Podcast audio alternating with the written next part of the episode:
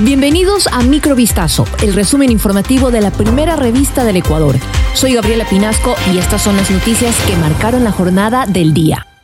En la lucha contra los grupos criminales declarados terroristas, las Fuerzas Armadas podrán hacer uso de armamento letal en caso de ser necesario, así como uso legítimo de la fuerza. Este viernes 28 de abril, el ministro de Defensa Luis Lara anunció el inicio de las operaciones militares y unidades de élite de la Policía Nacional contra los grupos considerados terroristas por el Consejo de Seguridad Pública y del Estado. Al momento se han intensificado las operaciones militares en las zonas más conflictivas del territorio nacional para combatir y erradicar a estos grupos que cometen atentados y masacres, de conformidad con los protocolos y normas del derecho internacional. Textualmente, Lara dijo, pueden estar seguros de que en las acciones contra los actos terroristas no vacilaremos en poner en práctica toda la capacidad, experiencia y profesionalismo de nuestros soldados. Lo dijo luego de pedir unidad en el país ante esta lucha en contra de la violencia y el narcotráfico.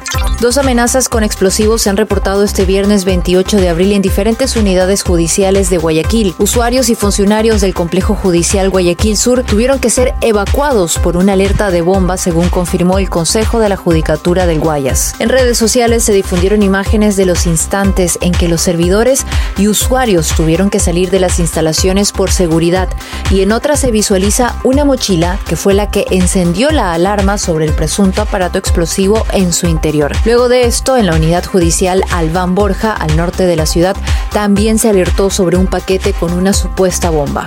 La directora provincial de la Agencia Nacional de Tránsito de Santo Domingo fue rescatada por los agentes de la Unidad Antisecuestros y Extorsión de la Policía Nacional luego de haber sido secuestrada por varios sujetos armados este miércoles 26 de abril. La funcionaria fue interceptada cuando se movilizaba en una camioneta doble cabina por la vía Las Mercedes del Cantón Santo Domingo. En ese instante se escucharon detonaciones de armas de fuego que causaron alarma en la zona. Hace una semana aproximadamente, esta funcionaria informó que en la ANT de Santo Domingo se dio de baja 2.551 licencias por inconsistencias de documentos de sus propietarios. También se revisaban otras licencias que habrían sido gestionadas por tramitadores.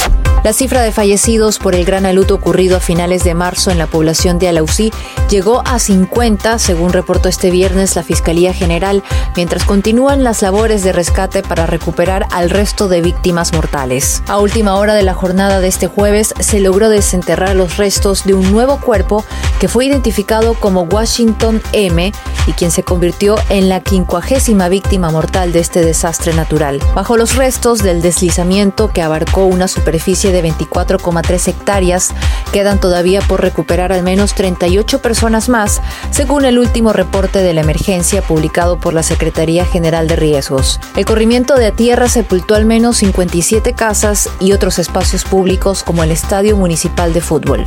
La Asamblea Nacional aprobó una nueva ley que otorga derechos a padres que acaban de tener hijos, entre ellos la estabilidad mientras están en goza de su licencia remunerada de paternidad.